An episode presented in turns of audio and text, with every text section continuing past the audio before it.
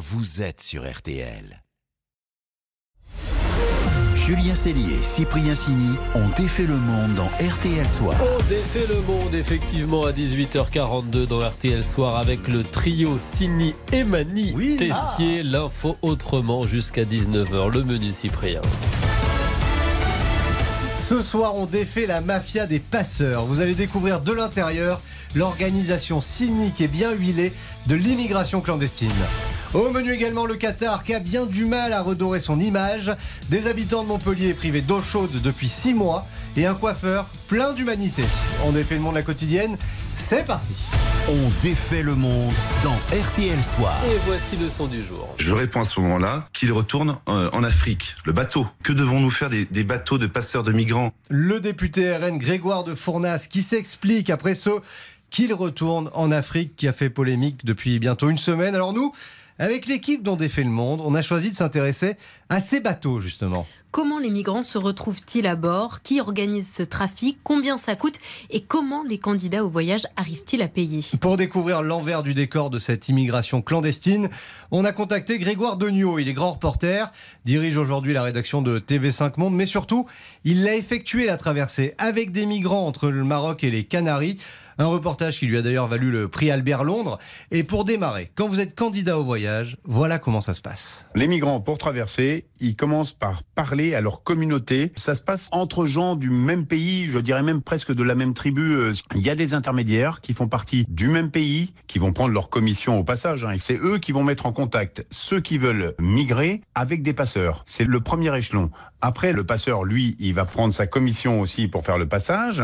Mais qui sont-ils ces passeurs? Des escrocs, et il y en a de toutes les nationalités. Les passeurs ne sont pas forcément du même pays que les gens qui vont passer. Hein. Ça peut être en l'occurrence un Espagnol, un Français, euh, quelqu'un de n'importe quel pays qui a décidé de faire du business avec ça. C'est un mafieux, quoi. C'est un truand. Et alors le passeur, il fait quoi? Il les met sur des bateaux, enfin il vous met sur des bateaux et vous dit débrouillez-vous ou il y a quelqu'un qui conduit le bateau quand même? Je vais employer un terme à bon escient euh, absolument dégueulasse. Ça dépend de la cargaison. C'est-à-dire que pour, euh, on va dire, euh, la valeur la moins chère, l'homme qui va faire du travail manuel, on va faire la traversée sans faire passer un passeur sur une barque de mauvaise qualité. Si on en perd un peu, c'est pas très grave. En revanche, pour des gens qui ont une valeur ajoutée, euh, comme euh, la prostitution, la drogue, on va prendre des bateaux plus rapides et on va faire plus attention. Et là, on va prendre des passeurs. Ces gens-là sont vendus. C'est-à-dire que la plupart du temps, avant même d'embarquer, vous êtes déjà vendu à votre insu à des complices des passeurs qui vous attendent à l'arrivée, vous prennent votre passeport et vous mettent en esclavage. Ça coûte combien ces passages? Ben, ça dépend et surtout ensuite, faut rembourser. Pour un petit passage euh, entre la Tunisie et l'Italie, ça peut être 2000 euros. Pour les Afghans, ça peut monter jusqu'à 10 000 euros. Les familles se réunissent sans dette pour réunir la somme en sachant que la personne qui va partir normalement arrive en Europe, elle va gagner de l'argent et elle va pouvoir rembourser et faire vivre sa famille. Ils arrivent, ils arrivent à trouver des petits boulots, etc. Ils vont gagner 800 euros par mois. Ils vont envoyer 700 euros à leur famille. Ils vont vivre avec 100 euros. Ils vont euh, faire semblant quand même de vivre bien. Ils vont envoyer une photo à leur famille euh, assis sur le capot d'une Mercedes, euh, devant un beau pavillon. Euh, personne n'ose dire, ou très peu, ose dire que c'est l'enfer quand on arrive quoi c'est compliqué ils, ils veulent dire que bah ouais nous on a réussi et puis on va vous aider au maximum ils se sacrifient pour leur famille En fait, c'est un véritable trafic d'êtres humains où tout le monde ment à tout le monde. Trafic d'un cynisme absolu. RTL, Sous les radars. Allez, on défait l'info passée sous les radars. Et elle est même restée sous les radars un peu trop longtemps puisque figurez-vous qu'à Montpellier, des habitants sont privés d'eau chaude, de chauffage et d'ascenseur depuis six mois, Laurent. Oui, c'est le calvaire vécu par les habitants de la résidence de l'Espérou. On est dans le quartier de la Mosson.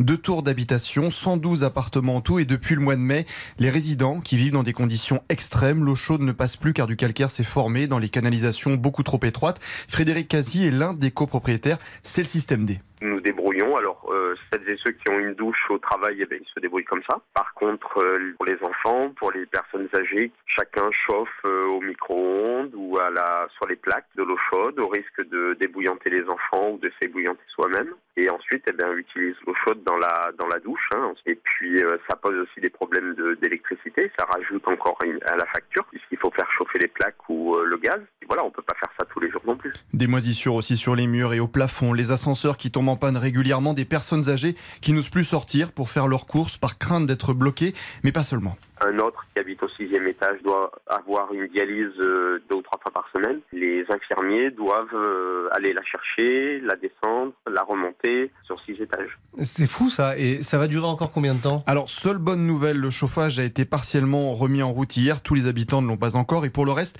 la galère continue. 100 ballons d'eau chaude individuels oh. doivent être installés, mais les résidents devront attendre jusqu'à la mi-décembre, imaginez. Alors, comment c'est possible? Pourquoi ça prend autant de temps? Le contexte économique de la résidence 640 000 euros de dettes et d'impayés. Certains copropriétaires qui n'ont pas payé de charges pendant des mois. Une mauvaise gestion du précédent syndic qui a été écarté en novembre 2021.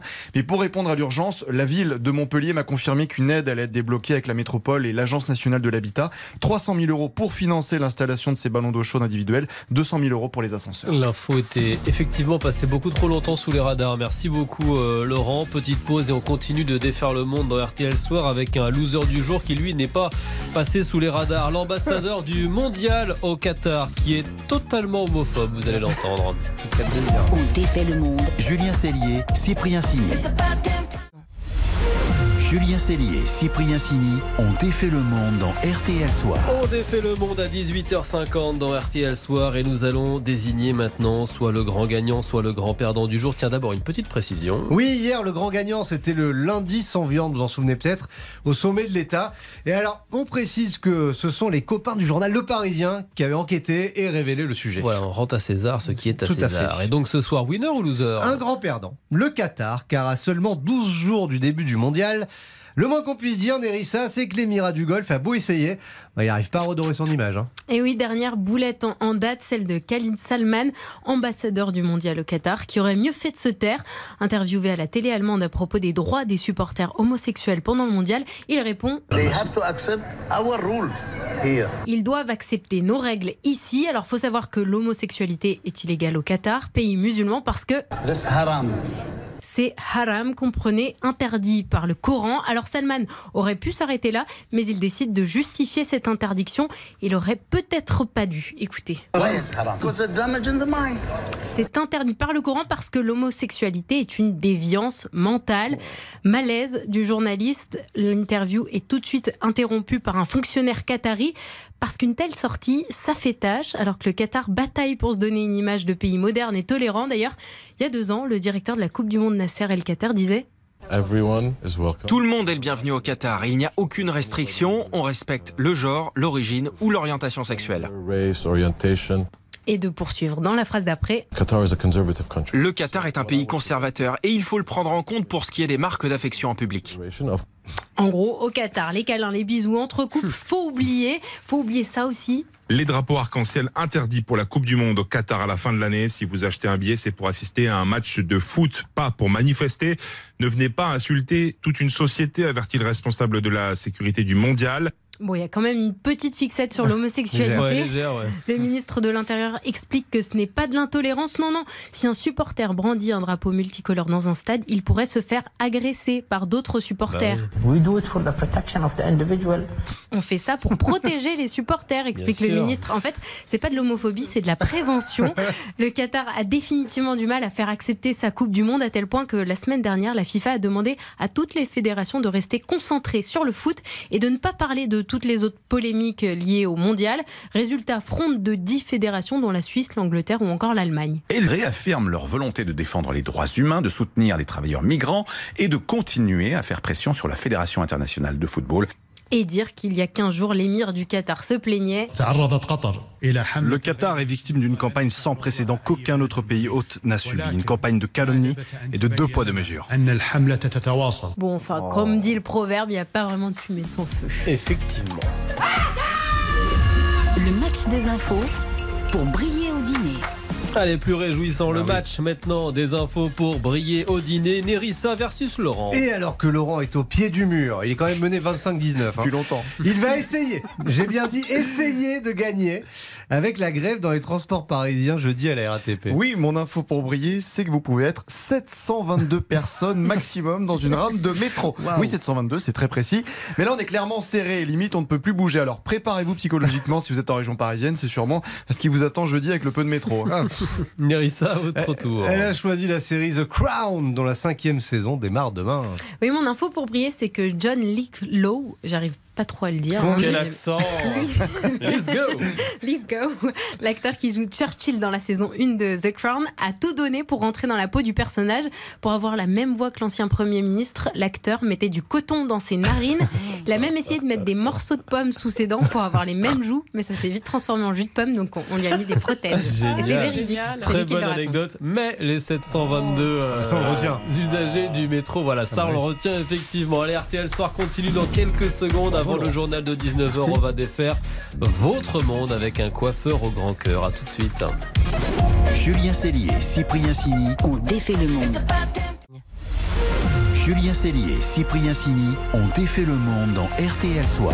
Et oui, il est 18h57 minutes et on va défaire votre monde maintenant dans RTL Soir. Nous vous emmenons à la découverte d'un coiffeur absolument formidable. Oui, Bruno avait arrêté son métier de coiffeur en 2017, mais il a décidé de reprendre les ciseaux à Avignon en camping-car pour aller coiffer les plus démunis. Bonsoir Bruno. Bonsoir euh, Laurent. Racontez-nous comment faites-vous? Vous allez à leur rencontre? Alors, en fait, euh, j'ai repris le bénévolat il y a 4 ans. Donc, j'ai rencontré un, coiffeur qui est à la retraite qui s'appelle Gilles et qui est bénévole lui-même à l'association De Paul Mobile Douche et qui m'a dit, euh, lors de ce forum des métiers où justement je représentais la coiffure parce que euh, j'avais pas encore totalement arrêté le métier, il me dit pourquoi tu viendrais pas euh, à l'association? Je lui dis bah écoute oui pourquoi pas? Donc je suis venu et euh, je me suis inscrit aussi à une autre association qui s'appelle l'accueil de jour, le passage. Donc du coup je, je coiffe dans deux endroits différents. Et donc c'est c'est un camping-car où les gens euh, les plus démunis peuvent prendre une douche et en plus vous leur proposez euh, l'option coiffure quoi.